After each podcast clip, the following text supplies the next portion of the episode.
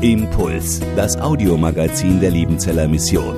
Predigten, Veranstaltungen und Specials weltweit am Leben dran. Impuls zum Nach- und Weiterdenken.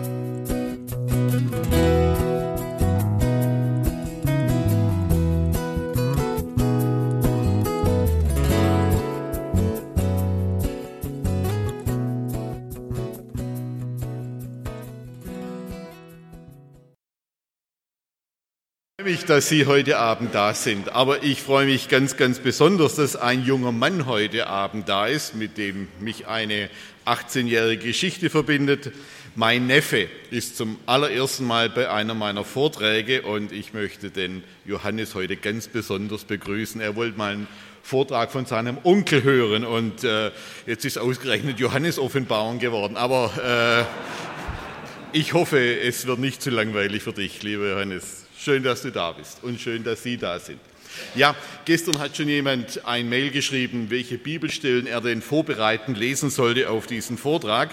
Ähm, keine Sorge, man muss nicht äh, die ganze Johannes-Offenbarung durchstudiert haben. Ich möchte mit Ihnen heute ein paar Grundfragen angehen und die habe ich Ihnen hier auf dieser Folie. Äh, Fragen, die immer wieder gestellt werden, Fragen, mit denen Sie wahrscheinlich in der einen oder anderen Weise auch schon gerungen haben. Was macht es denn eigentlich so schwer, dieses Buch zu verstehen?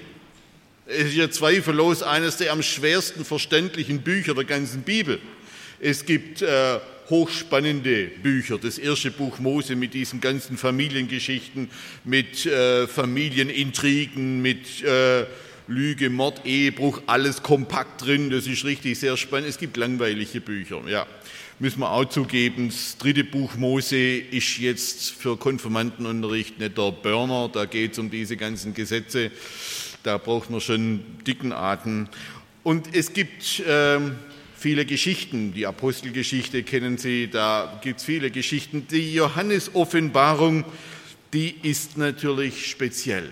Da kann man sich die Zähne ausbeißen. Ich will kurz darauf eingehen, warum ist das Buch so schwer zu verstehen? Denn natürlich, wir sind nicht die Ersten, die die Johannes-Offenbarung lesen. Wie wurde denn die Johannes-Offenbarung in 2000 Jahren Kirchen- und Theologiegeschichte verstanden? Die dritte Frage, welches Handwerkszeug brauche ich, um dieses Buch zu verstehen? Und schließlich, was für einen Gewinn habe ich denn, wenn ich mich mit diesem Buch beschäftige? Was, was kann ich denn profitieren von diesem Buch? Eine erste Frage, was macht es denn so schwer, dieses Buch zu verstehen? Ich will es mal in vier Punkten kurz zusammenfassen. Da sind zum einen diese Bilder. Äh, das sind schwierigere Bilder als in den Gleichnissen Jesu. Die Gleichnisse Jesu, die kann man relativ gut und einfach verstehen. Es ist ein bisschen schwieriger, sie zu interpretieren, aber das sind Bilder, die kennt man, die kann man fassen.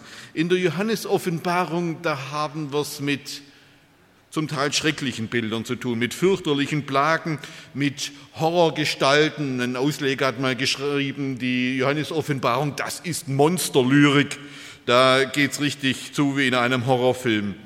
Ähm, in der Gegenwart Gottes ist es hier nicht wie in einer Kuschelecke, nicht wie in einem Wellnesshotel, nicht wie in einem Wohlfühlclub, sondern da gibt es schreckliche Szenen. Und da muss man sich schon mal dran gewöhnen. Ein, ich habe mal in, in einem Fernsehmagazin eine Besprechung der Johannes-Offenbarung durch einen völlig säkularen äh, Journalisten gehört, der sagte, da geht es zu wie beim IS, wie beim Islamischen Staat. Das war sein Ersteindruck vom ersten Lesen der Johannes-Offenbarung. Was es uns schwer macht, ist zweifellos auch die Sprache. Sie ist oft unverständlich, sie wirkt fremd, altertümlich, verwirrend. Es ist eine Bildsprache. Man braucht fast so etwas wie ein Fremdsprachenlexikon, wie so eine Art Lexikon für diese schwierigen Begriffe, um diese Johannes-Offenbarung zu begreifen. Dann, man begegnet ständig Zahlenangaben, komischen Zahlen, großen Zahlen, kleinen Zahlen, immer wieder symbolischen Zahlen. Sie spielen eine wirklich große Rolle. Die Zahl sieben spielt für die Johannes-Offenbarung eine zentrale Rolle, denn gibt es immer wieder Zahlen. 144.000 Erlöste und man überlegt sich, hups, das ist aber knapp bemessen, wenn das am Ende alles sein soll nach 2000 Jahren Kirchengeschichte. Ich meine, wir sind hier schon mal gut 200, gell? Ähm, aber da wird es dann schon knapp, wenn, man, äh, wenn das die komplette Zahl wäre. Wir, Sie kennen die Zahl des Antichristen im äh, Apokalypse in Johannes Offenbarung 13, 666. Was meint das? Was bedeutet das? Es gibt ein tausend Jahre, Jahre währendes Reich. Was bedeutet das? Sind das genau tausend Jahre abgezählt, wie wir es verstehen würden? Oder ist das auch eine Symbolzahl? Schließlich, man begegnet in der Johannesoffenbarung ständig Wiederholungen. Es gibt mehrere Gerichte. Es gibt sieben Siegelgerichte, sieben Posaunengerichte, sieben Schalengerichte heißt das, es gibt 21 Gerichtsphasen und wann sind diese Gerichtsphasen? Verteilen die sich über die Weltgeschichte oder sind das alles endzeitliche Gerichtsphasen oder sind das Wiederholungen? Sind es also immer nur sieben, aber in verschiedener Symbolik gedeutet? In der Johannes-Offenbarung kommt Jesus mehrmals wieder. Mehrfach freuen sich die Erlösten über die Erlösung Passiert das alles doppelt und dreifach oder wiederholt sich das Ganze oder ist es immer wieder aus einer verschiedenen Perspektive erzählt? Das sind so die Fragen. Die zweite große Frage, wie haben den Menschen dieses Buch verstanden? Die Johannes-Offenbarung ist in 2000, Jahre, 2000 Jahren Theologiegeschichte ganz zweifellos das umstrittenste und gleichzeitig das in der Christenheit am häufigsten gelesene Buch der Bibel. Für die verfolgte Gemeinde aller Zeiten war dieses Buch ein Trost und ein Hoffnungsbuch. Man sehnte sich nach der Erlösung, zum Teil aus fürchterlicher Verfolgung, aus fürchterlichem Leid. Man hoffte Antworten, wann nimmt es ein Ende, wann kommt endlich Jesus wieder, wann wird dem Bösen gewehrt, wann werden hier die Mauern aufgerichtet gegen die Verfolgung. Und alle theologischen Geschichtsentwürfe der Kirchengeschichte nahmen an der Johannesoffenbarung ihren Ausgang. Übrigens, dieses tausendjährige Reich hat auch säkularisierte Formen erlebt. Wenn Sie die Gründungsurkunde der Vereinigten Staaten äh, lesen, die Unabhängigkeitserklärung von 1776, dann spüren Sie in dieser Unabhängigkeitserklärung, die durchaus auch von der Aufklärung geprägt ist, Spuren dieser Johannes-Offenbarung und dieser Vision eines tausendjährigen Reiches, in der der Friede Gottes verwirklicht werden soll, aber auch umgekehrt, nicht nur in der amerikanischen Unabhängigkeitserklärung, bis hinein in das kommunistische Manifest von Karl Marx, bis hinein in die kommunistische Konzeption der damaligen Sowjetunion spiegelt sich etwas säkular interpretiert, übersetzt, etwas von dieser Vision eines Weltfriedensreiches abgekupfert von dieser Vision eines tausendjährigen Reiches. Dieses Buch, nicht nur das meistgelesene, nicht nur das meisten studierte, es ist auch das am meisten missbrauchte Buch der Kirchengeschichte. Ein Umstand, der dieses Buch bis heute in den Augen vieler Exegeten, aber auch in den Augen vieler Christenmenschen, auch vieler Kirchen in Misskredit gebracht hat. Ihre Auslegung, die wurde nicht selten zur Diskreditierung, zur Stigmatisierung des jeweils theologisch, des jeweiligen theologischen Gegners missbraucht.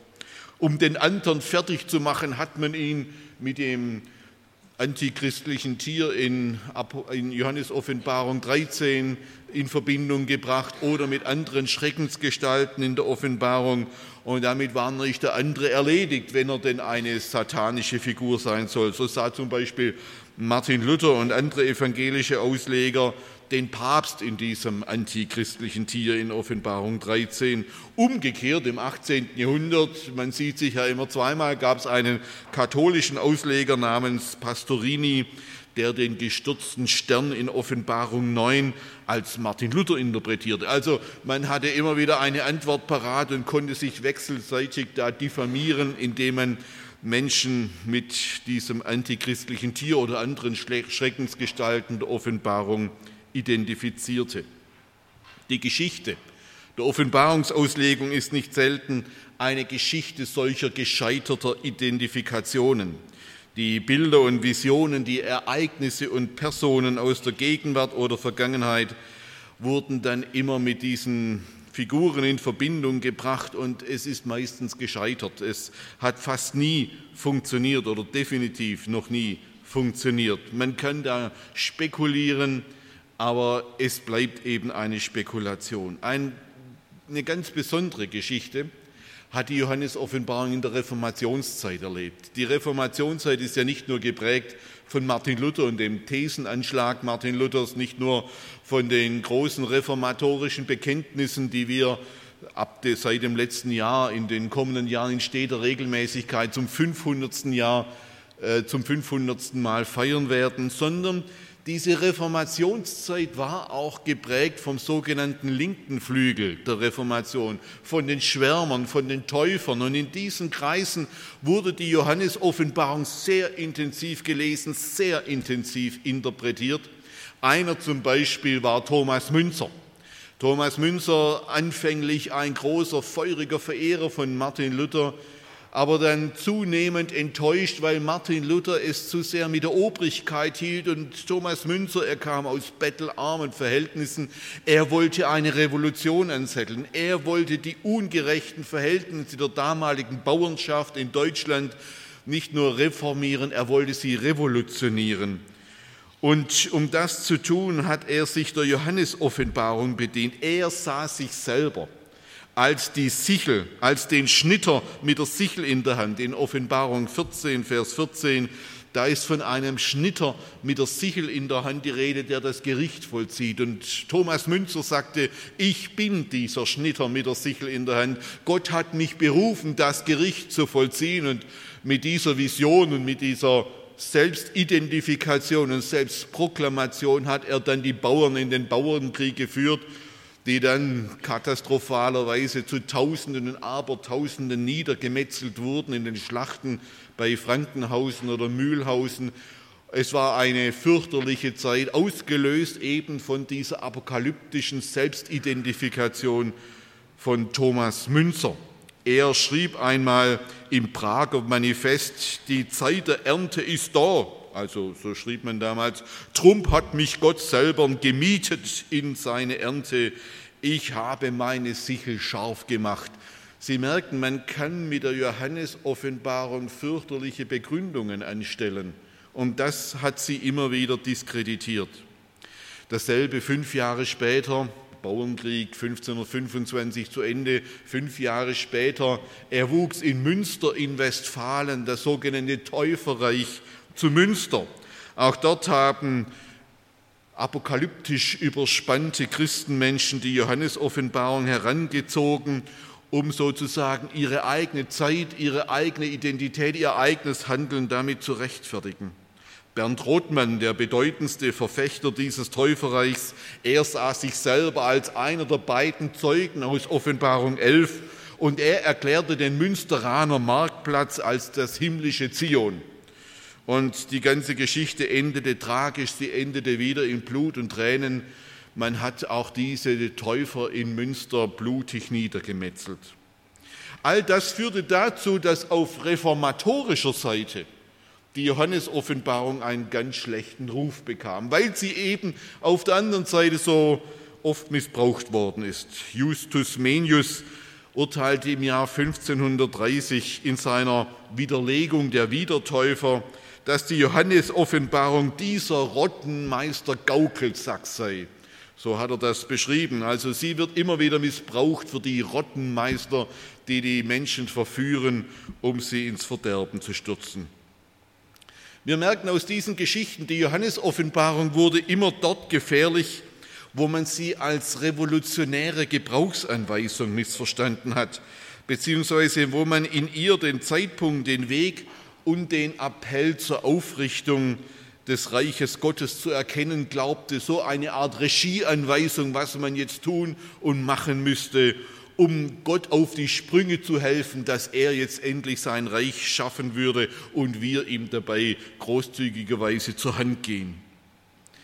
Es war Martin Luther, der dann die Johannes-Offenbarung eigentlich am liebsten gerne aus dem neutestamentlichen Kanon, also aus dieser Sammlung neutestamentlicher Schriften, rausgeschmissen hätte.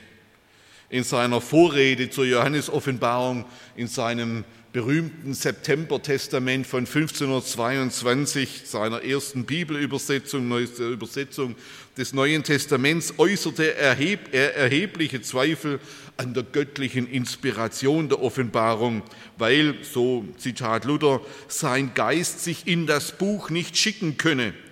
Denn die Johannes-Offenbarung handelt, Zitat, so ganz durch und durch mit Gesichtern und Bildern und, Zitat, weil Christus drinnen weder gelehrt noch erkannt wird.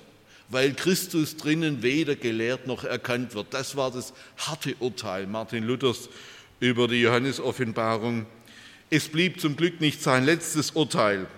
Acht Jahre später, 1530, legt Luther die Johannes-Offenbarung zum allerersten Mal aus. Er wurde 47 Jahre alt, bis er die Johannes-Offenbarung zum ersten Mal auslegte. Auch hier gibt es viele Vorbehalte, aber er gesteht doch zu, dass diese Weissagungen vom Heiligen Geist stammen könnten, auch wenn er mit diesem Buch bis zum Ende seines Lebens wirklich nicht viel anfangen konnte. Ich springe mal 200 Jahre weiter, den können wir nicht übergehen. Das ist Johann Albrecht Bengel, einen der großen Väter des württembergischen Pietismus. Bei ihm war das Verhältnis zur Johannes Offenbarung komplett anders, aber völlig umgekehrt als bei Martin Luther. Für ihn war die Johannes Offenbarung das einzige Buch der Bibel, das Jesus selber diktiert hat. Also für Johann Albrecht Bengel war die Johannes Offenbarung das am dichtesten inspirierte Buch der Bibel, das Buch, das der Schlüssel bildet, den Schlüssel bildet zum Verständnis der ganzen Bibel. Und ähm, er sagte, während Martin Luther die Lehre vom Heil entwickelt hat, ist es jetzt ihm und dem Pietismus vorbehalten, die Lehre von der Heilsgeschichte zu entfalten, die Dinge in, einer, in einem geschichtlichen, heilsgeschichtlichen Zusammenhang zu begreifen und zu sehen. Und er sagt erst vom Ende her, von der Eschatologie, von der Endzeit, die in der Johannesoffenbarung ja breit entfaltet wird, erschließt sich das Ganze der Wahrheit Gottes. Kommen wir zu einer neuen Weite des Denkens, kommen wir zu einer, so hat er es wörtlich formuliert, zu einer Ökonomie des Heils, zu einer Heilsgeschichte, zu einem Verständnis des gesamten göttlichen Erlösungshandelns. Ich kann auf Bengel nicht im Detail eingehen. Er hat eine sogenannte weltgeschichtliche Auslegung vertreten. Das heißt, er hat chronologisch die Johannesoffenbarung von vorne bis hinten versucht, auf die Weltgeschichte anzuwenden. So findet er beispielsweise die Posaunengerichte in Offenbarung 8 bis 11 in den Jahrhunderten in dem, zwischen dem zweiten und zehnten Jahrhundert unserer Weltgeschichte wieder und identifiziert sie mit weltgeschichtlichen Ereignissen. Die Ereignisse in Offenbarung 13, das ist dieses Kapitel mit dem Antichristen und seinen Propheten, die sieht er im 11. bis 16. Jahrhundert verwirklicht. Sie ahnen schon, 11. bis 16. Jahrhundert, da ist logischerweise auch bei Bengel der Antichrist identisch mit dem Papst, logisch, wie konnte es auch anders sein? Was bei Bengel natürlich dann in der, in der Wirkungsgeschichte faszinierend und fatal zugleich war, war seine Annahme, dass man aus der Zahlensymbolik der Johannes-Offenbarung das Datum der Wiederkunft Jesu Christi berechnen könne. Ausgangspunkt war auch für ihn die Zahl 666. Und in einem faszinierend genialen mathematischen Parforce-Ritt kommt er zur Grundzahl 7777, 7 Neuntel. Fragen Sie mich nicht, wie er da drauf kam. Jedenfalls von dieser Grundzahl her, das war sozusagen die Dauer der Weltgeschichte. Und wenn er dann zurückrechnete, wann beginnt die Weltgeschichte mit der Schöpfung Adams, und der Schöpfung des Universums. Und dann 7707 Neuntel Jahre, 777, sieben Neuntel Jahre. Schlussendlich, er kam auf den 18. Juni 1836 als Datum der Wiederkunft Jesu. Das Datum hatte einerseits den großen Vorteil, dass er es selber nicht mehr erleben würde, Man konnte ihn also nicht mehr verantwortlich machen, wenn es klappt oder nicht. Ähm, es hatte natürlich den Nachteil, dass sehr, sehr viele fromme Menschen damals im Anfang des 19. Jahrhunderts tatsächlich dieses Datum Bengel sehr wörtlich nahmen. Und weil der Messias von der Himmelsrichtung der aufgehenden Sonne, also von Osten her erwartet wurde, machten sich damals tatsächlich viele Menschen auf, nach Osten zu ziehen, dem wiederkommenden Herrn entgegen am 18. Juni 1836. Also viele Menschen, die wir als Wolga-Deutsche oder als Bessarabien-Deutsche ähm, in, in Russland wiederfinden oder die mittlerweile zurückgekommen sind, deren Vorfahren gingen auf diese Prophezeiung Bengels hin im frühen 19. Jahrhundert dann Richtung Osten und warteten dann am 18. Juni 1836 vergeblich. Der Tag ging vorüber ohne nennenswerte Vorkommnisse. Also hier hatten diese, diese Johannesauslegung eine immense Wirkung auch im Pietismus bis heute. Ich will kurz ein bisschen auf die Konsequenzen eingehen, die wir daraus ziehen sollten oder wo ich denke, dass wir sie ziehen sollten. Sehr häufig wurde die Johannesoffenbarung vor den Karren der eigenen theologischen, politischen oder konfessionellen Vorlieben gespannt. Man ging zum Teil etwas lässig mit Identifikationen um und hat seine eigene Zeit zurechtgelegt und die Johannesoffenbarung dort hineingeschrieben, um andere zu diffamieren, sich selber zu rechtfertigen, um vielleicht Aufmerksamkeit zu heischen für eigene Deutungen, die sich nie erfüllt haben. Und falls Sie heute Abend mit der Erwartung gekommen sind, oh, der Geckle, der wird uns jetzt erklären, ich muss Sie etwas enttäuschen. Ich bin einer, der sehr zurückhaltend geworden ist über dem Studium der Johannesoffenbarung. Ich möchte hier sehr zurückhaltend sein und mich hüten, irgendwelche Identifikationen zu treffen, mit denen man dann vielleicht spekulativ nach Hause gehen kann. Ich glaube, Sie haben sich seither als falsch erwiesen. Wir müssen lernen, anders dieses Buch zu lesen, als ständig nach Identitäten zu suchen, die in diesem Buch irgendwie angekündigt werden. Wir dürfen unsere modernen und zum Teil sehr subjektiven Vorstellungen nicht in dieses alte Buch hineinlesen. Wir können uns heute zweifellos manches sehr viel besser vorstellen als in früheren Zeiten, wie diese Bilder der Johannes-Offenbarung sich erfüllen. Wir leben heute tatsächlich in einer Zeit weltweit möglicher Kommunikation, wie es noch nie da war. Und wenn in Offenbarung 13 von diesem Bild die Rede ist, können wir uns heute mehr vorstellen als zu früheren Zeiten, wie eine weltweite Kommunikation dieses antichristlichen Tieres gelingen kann. Aber auch heute, wir sollten nicht überziehen, was in 2000 Jahren so oft überzogen worden sind, sondern wir sollten lernen, die Tiefenstruktur dieses Buches zu begreifen.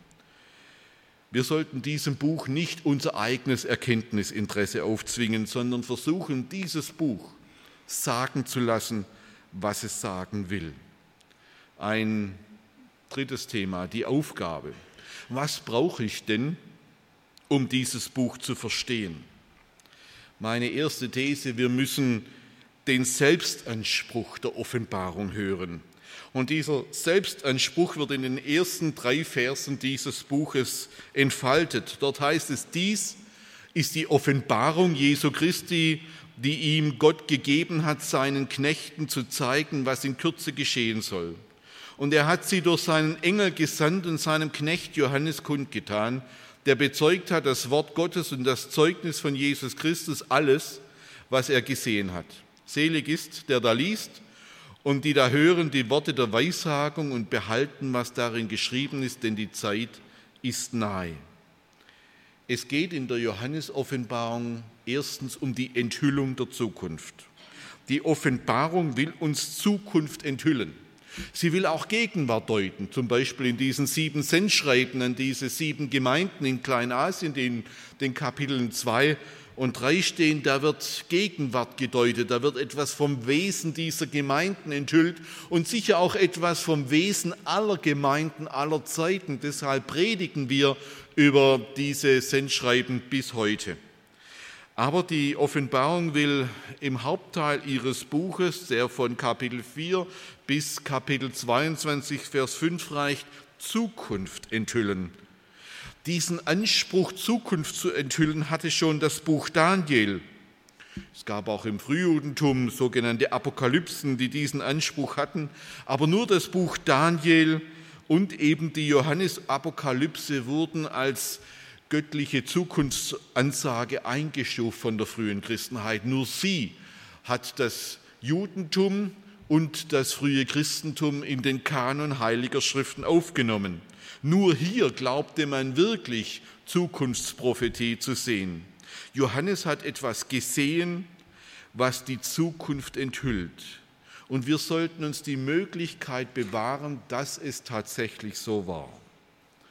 Das Zweite, es geht um die Offenbarung des Herrn der Geschichte. Grundlage der Johannes-Offenbarung ist, dass Gott die Geschichte lenkt und führt, dass er der Herr der Geschichte ist, dass niemand anders die Geschichte im letzten in seinen Händen hält als Gott selbst. Die Geschichte mit und die ganze Welt liegt in seiner Hand und er und niemand anders führt sie ihrem Ende entgegen. Und Jesus ist in der Offenbarung der, dem wirklich alle Macht gegeben ist im Himmel und auf Erden. Es führt sozusagen ein direkter Weg vom Ende des Matthäusevangeliums, wo der Auferstandene seinen Jüngern zum Abschied sagt, mir ist gegeben alle Gewalt im Himmel und auf Erden, zu Johannes Offenbarung, wo wir diesen Herrn als den erleben, wo uns immer wieder vorgestellt wird, dass er der ist, dem wirklich alle Macht im Himmel und auf Erden gegeben ist.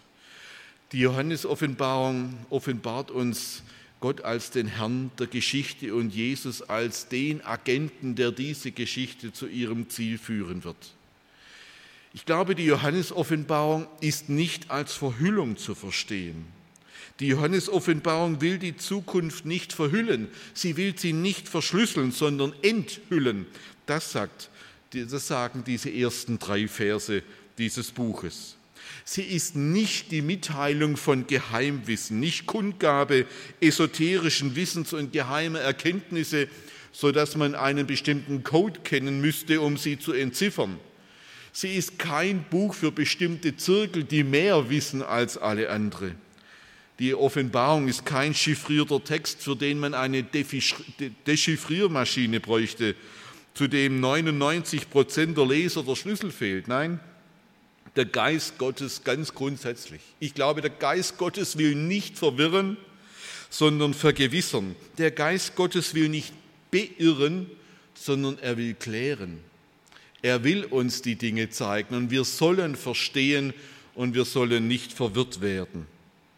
Gleichzeitig die Johannes-Offenbarung liefert uns Durchblick und Tiefenschau. Es geht um eine Durchschau, um eine Tiefenschau für geschichtliche Wegstrecken, in denen sich die Gemeinde Jesu immer wieder bewegt. Ich glaube, wir würden dieses Buch falsch verstehen, wenn wir die Johannes-Offenbarung nur auf eine ganz konkrete Zeitepoche beziehen. Ich bin sicher, sie bezieht sich auch und vielleicht vor allem auf die allerletzte Zeitepoche der Endzeit, von der wir noch nicht wissen, wann sie anbricht und ob sie schon angebrochen ist. Aber ich glaube, die Johannes-Offenbarung liefert uns wesentliche Erkenntnis, Erkenntnisse für alle Zeiten, für alle Epochen der Weltgeschichte. Sie liefert uns wesentliche Erkenntnisse für alle theologiegeschichtlichen Phasen der Kirchengeschichte und wir können aus, in allen Zeiten aus diesem Buch sehr viel für unsere Gegenwart lernen. Die Johannes-Offenbarung ist die Offenbarung der Wirklichkeit Gottes und diese Wirklichkeit, die ist heute auf Erden noch nicht zu sehen, beziehungsweise wir können sie auch nur begrenzt verstehen, aber sie existiert bereits in Gottes Welt.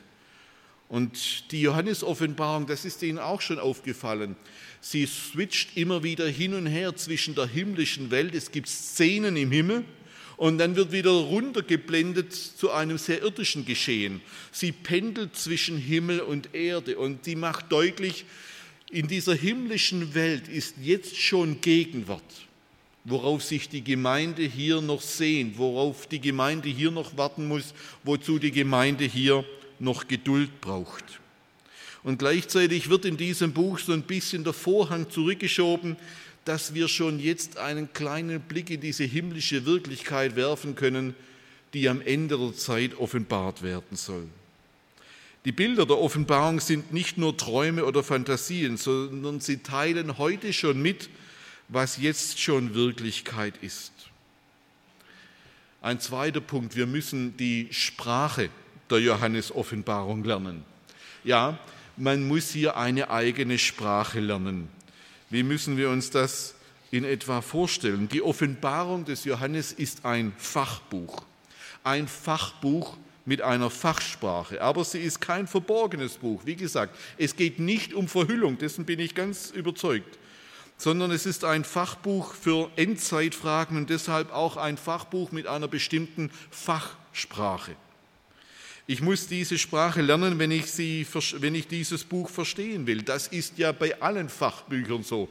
Ich weiß nicht, was Sie für einen Beruf gelernt haben, aber egal, ob Sie äh, Krankenschwester oder Krankenpfleger geworden sind, ob Sie Ingenieur oder Ingenieurin sind, ob Sie äh, sonst wo tätig sind, überall mussten Sie Fachbücher lesen in Ihrer Ausbildung oder in Ihrem Studium. Und in gewisser Weise ist die Johannes-Offenbarung auch so ein Fachbuch. Ich muss immer im Blick behalten, dass Gott hier zu, ganz bestimmt, zu einem ganz bestimmten Menschen spricht, diesem Seher Johannes aus dem ersten Jahrhundert, der die Verstehensvoraussetzungen des ersten Jahrhunderts teilt, dem Bilder, dem Visionen zuteil geworden sind, die ihn ganz offensichtlich überfordert haben diese Bilder hier, die er bietet, muss er wiedergeben in einer Sprache, die ungenügend ist. Das ist ein Phänomen der Visionen aller Zeiten, dass man Bilder bekommt, die man im Grunde mit unseren sprachlichen Möglichkeiten kaum beschreiben kann. Und aus diesem Grund benutzt dieser Seher eine Fachsprache. Wir finden in der Johannesoffenbarung unendlich viele Begriffe aus dem Danielbuch des Alten Testaments. Wenn man das Danielbuch liest und die Johannesoffenbarung liest, dann merkt man sofort, die korrespondieren. Da, da finden sich viele Begriffe, viele Bilder wieder. Und die Gliederung der Johannesoffenbarung entspricht in großen Teilen dem Ezechielbuch. Also Offenbarung 4 bis 22 entspricht in weiten Teilen dem Ezechielbuch von Kapitel 23 bis Kapitel 48. Da hat einer die Gliederung dieses Buches herangezogen. Jetzt fragen Sie natürlich, ja, wie soll ich denn das verstehen? Hat der einfach abgekupfert aus dem Alten Testament? Hat er sich das Ezechielbuch genommen, die Sprache des Danielbuchs ein paar Mal rumgerührt und dann hat er sein eigenes Buch konstruiert oder frisiert. Nein, so würde ich das nicht sagen. Das wäre wahrscheinlich eine falsche Vorstellung.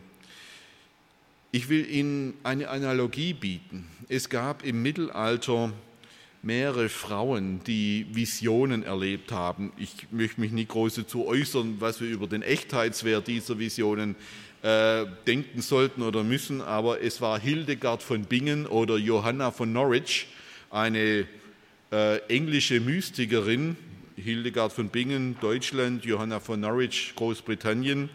Diese Johanna von Norwich hat über mehrere Wochen hinweg Visionen erlebt. Und diese Visionen hat sie zunächst in einem kleinen Büchlein niedergeschrieben, wo sie diese Visionen zunächst einmal sehr unmittelbar beschreibt. Und auch bei ihr merkt man, sie hat nicht die Sprache, um das zu beschreiben, was sie da gesehen hat.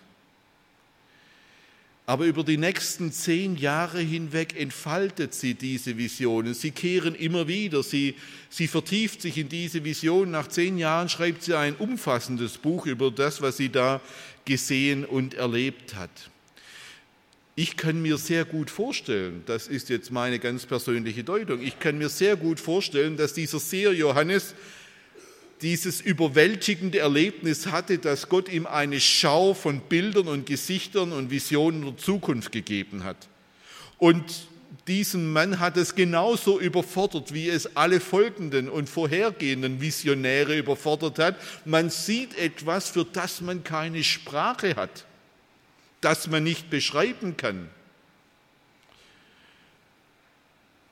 Und dann kann es gut sein, dass sich dieser Mann einige Jahre Zeit genommen hat, um diese Bilder, die er gesehen hat, zu reflektieren, sie mit dem Alten Testament, dem Danielbuch, dem Ezechielbuch abzugleichen und sich von dort her die Sprache geben zu lassen, um das zu beschreiben, was für ihn zunächst einmal unbeschreibbar war und dass dieses Buch ein gereiftes Buch ist. Ich stelle mir es nicht so vor, dass der die Vision hat und dann in einer Art Ekstase, in einem psychedelischen Vorgang, so äh, wie unter Drogen das Ding darunter schreibt, sondern dass das ein durchaus sehr geistlicher, theologischer, reflektierter Vorgang war, wie dieser Johannes das, was er da gesehen hat, im Licht der Heiligen Schrift mit der Sprache des Alten Testaments, der alttestamentlichen Prophetie zu Papier gebracht hat. Und wir finden in diesem Buch eine Bildsprache.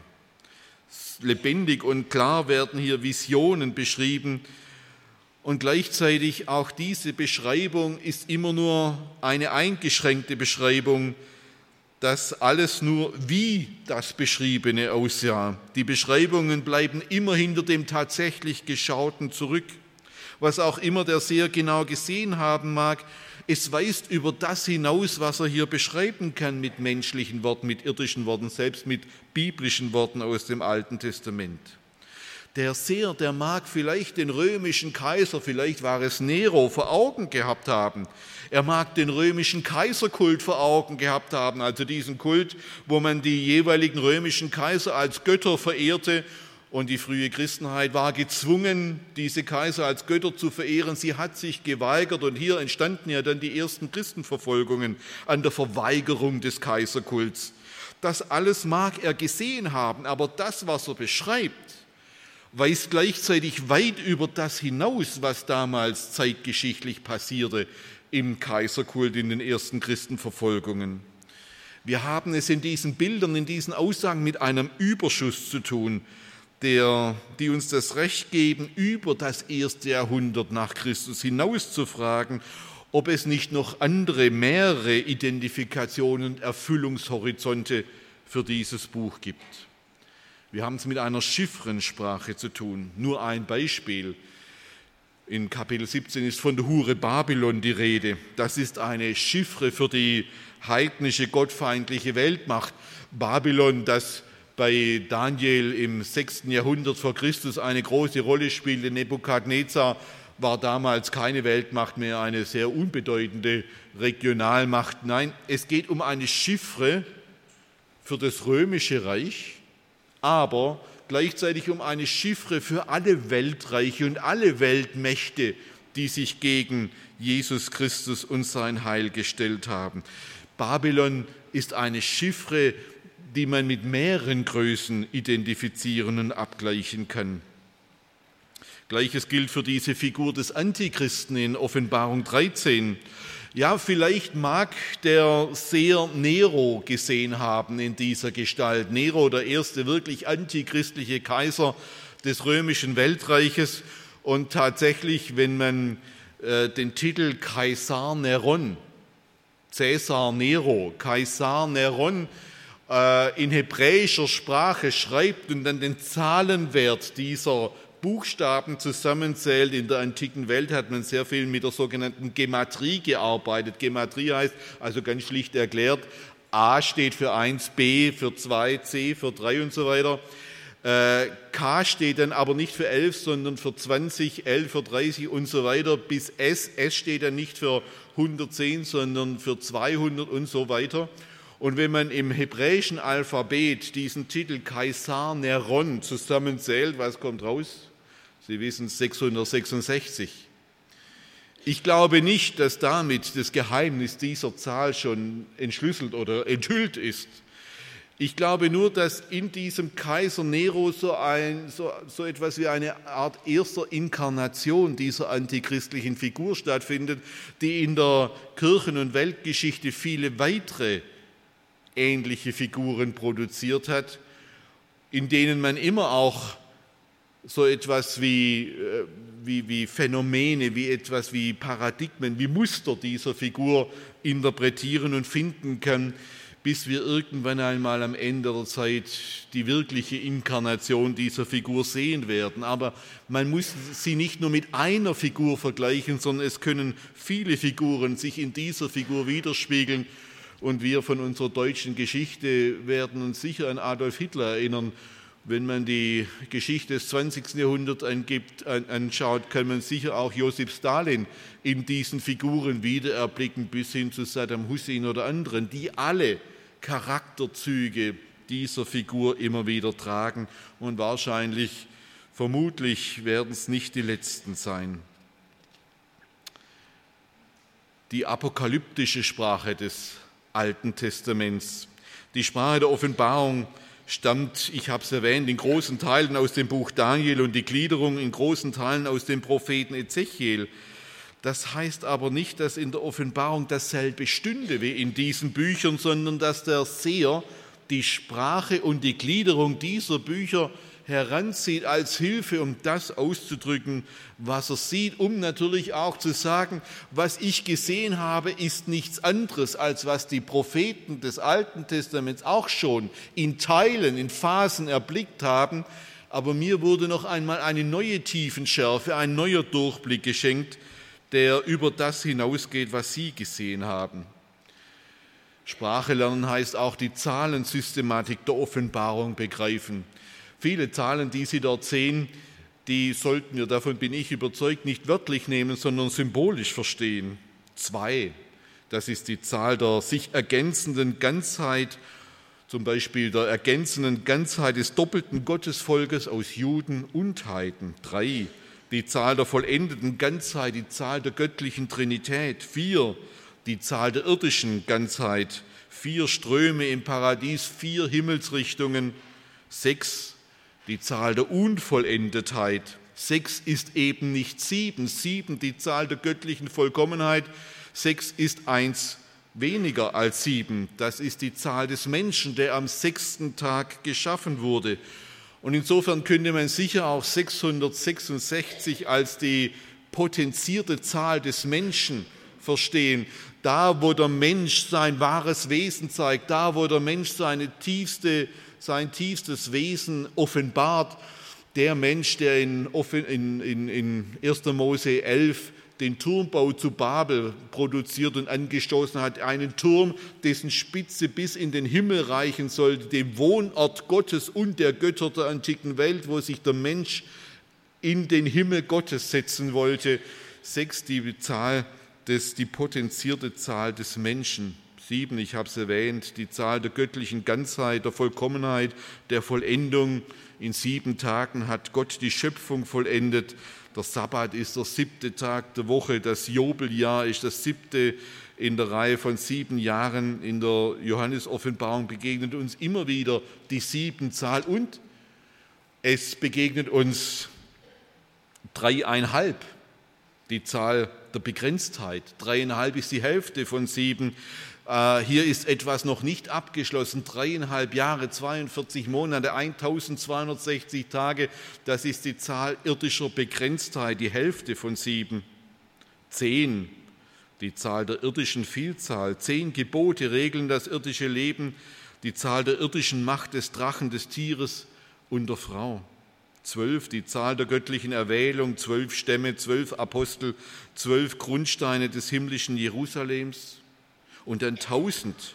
Tausend ist für den antiken Menschen die Zahl der unzählbaren und unüberschaubaren Vielfalt.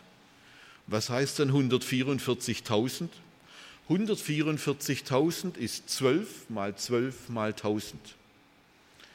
Zwölf Stämme Israels, zwölf Apostel, die von Jesus ausgesandt worden sind, mal 1000, mal einer unüberschaubaren, unzählbaren Vielfalt das ist das Gottesvolk, bestehend aus Juden und Heiden in unüberschaubarer Fülle.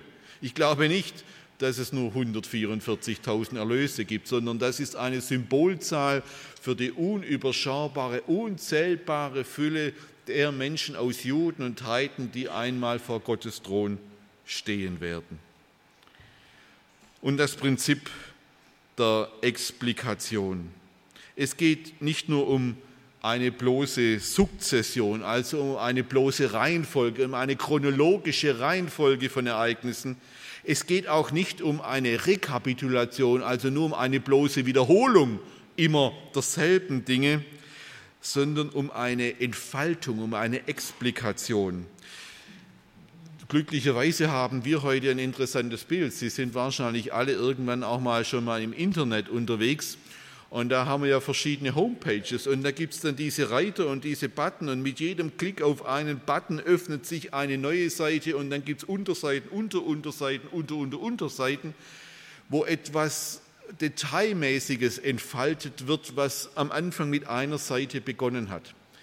Explikation bedeutet in diesen scheinbaren Wiederholungen, wird etwas vertieft, etwas vertieft, was sich in zunehmender Dauer an der Wahrheit dieser Offenbarung dann enthüllt und entfaltet. Ein Explikationsverfahren, ein Entfaltungsverfahren, ein Vergrößerungsverfahren, nicht einfach eine, eine stupide Reihenfolge von Ereignissen, nicht nur eine Wiederholung von Ereignissen, sondern eine Entfaltung und Vertiefung. Wir müssen die Zeit des Johannes verstehen. Ja, er gebraucht Bilder seiner Gegenwart aus dem ersten Jahrhundert. Er gebraucht Bilder vom römischen Kaiser, vom Kaiserkult. Da ist von der Stadt auf sieben Hügeln die Rede. Natürlich dachten die Menschen damals an Rom, an die Hauptstadt des antichristlichen Weltreiches, des römischen Reiches. Aber immer wieder sind all diese Bilder deutungsoffen auch für spätere Elemente. Der Antichrist, die Hure Babel, all das sind nicht nur auf eine Erfüllung hingerichtete Bilder, sondern die immer wieder äh, neue, neue Wahrheiten entfalten, neue Wahrheiten enthüllen können im Fortgang der Zeit. Ich komme zum Schluss. Das Ziel. Welchen Gewinn habe ich denn vom Verständnis der Offenbarung? Drei Punkte. Erstens, wo scheinbar das Chaos herrscht, sitzt Gott im Regiment. In der Offenbarung wird so viel Schreckliches, so viel Erschreckendes erzählt, aber kein Abschnitt, kein einziger Abschnitt der Offenbarung, und das gilt gerade auch für diese furchterregenden Abschnitte mit den Plagen und den Gerichten, mit den Siegeln, Posaunen und Schalen, auch für diese Abschnitte mit dem Drachen und dem Antichristen gilt, dass der Herr der Geschichte immer Jesus Christus ist. Niemand anders als Jesus Christus ist der Herr auch über dieses scheinbar chaotische und furchtbar schreckliche Geschehen. Er ist es, der im Regimente sitzt, selbst wenn man nicht den Eindruck hat, dass es so ist. Bevor es in Offenbarung 6 mit den äh, äh, Siegelgerichten losgeht, werden alle Blicke zunächst in Kapitel 4 und 5 auf das Lamm gerichtet, das geschlachtet ward. Und dieses Lamm ist Lamm und Löwe in einem. Löwe, das mächtigste Tier des Tierreichs und gleichzeitig das geschlachtete Lamm. Der Herr der Geschichte ist kein anderer als der Gekreuzigte von Golgatha. Und beides, beides stellt uns die Offenbarung vor. Er ist deshalb Löwe, weil er Lamm ist und er ist Lamm als der Löwe. Der, der die Macht hat, hat sich seiner Macht entkleidet ist Mensch geworden, hat sich selbst entäußert, ist Mensch geworden, hat sich erniedrigt bis zum Tod, ja, bis zum Tod ein Kreuz, wie Paulus das ähm, auf den Punkt gebracht hat.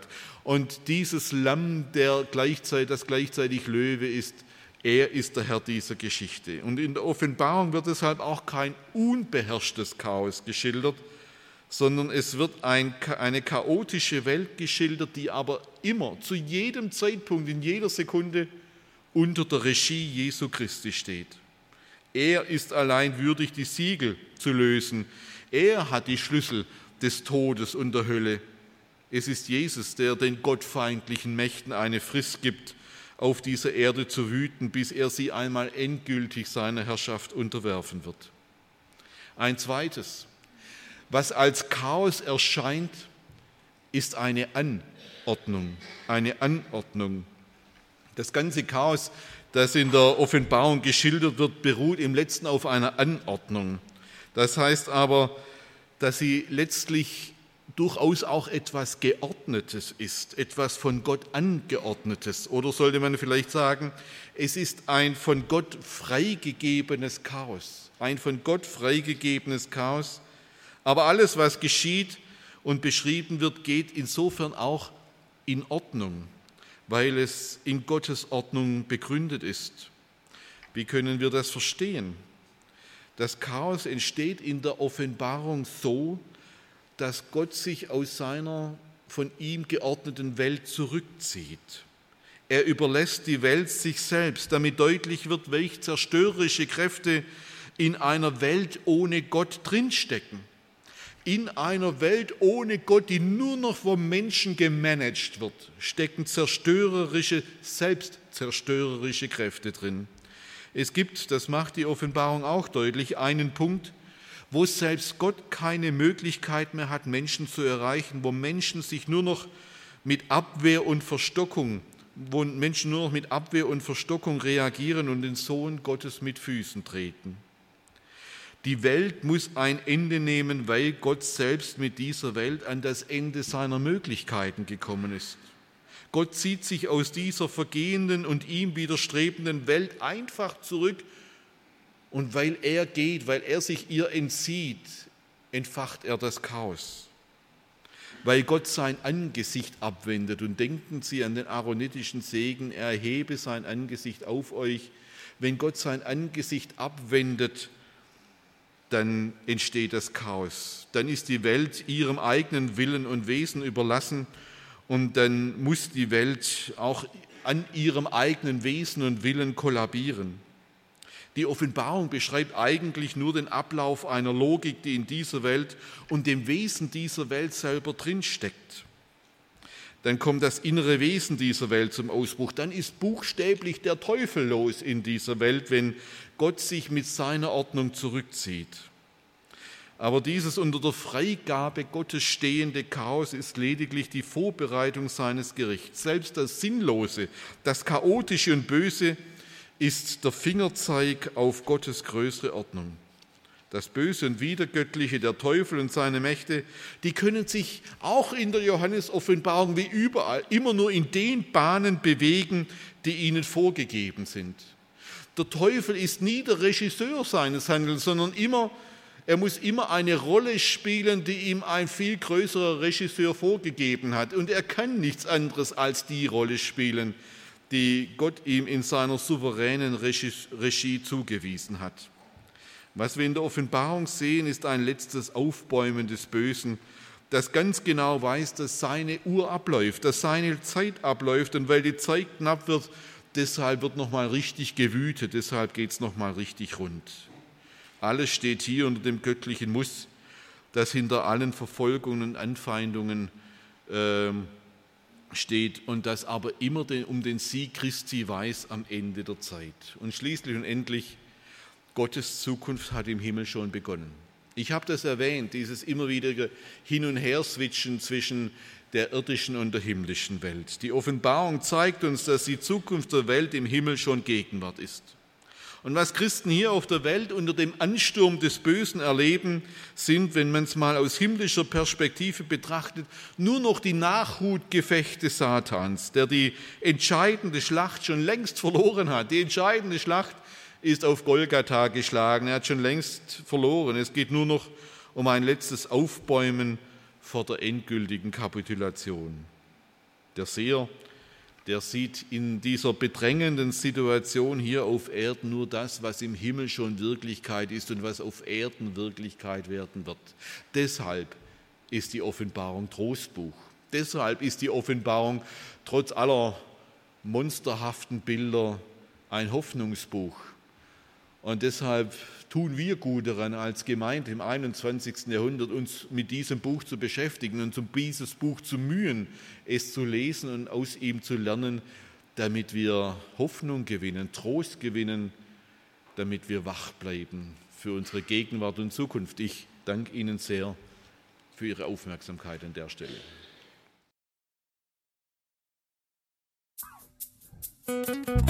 Impuls ist eine Produktion der Liebenzeller Mission. Haben Sie Fragen? Würden Sie gerne mehr wissen? Ausführliche Informationen und Kontaktadressen finden Sie im Internet unter www.liebenzell.org. Die Liebenzeller Mission produziert ebenfalls das Fernsehmagazin Weltweit am Leben dran. Informationen zur Sendung und zum Empfang gibt es unter www.weltweit-magazin.de.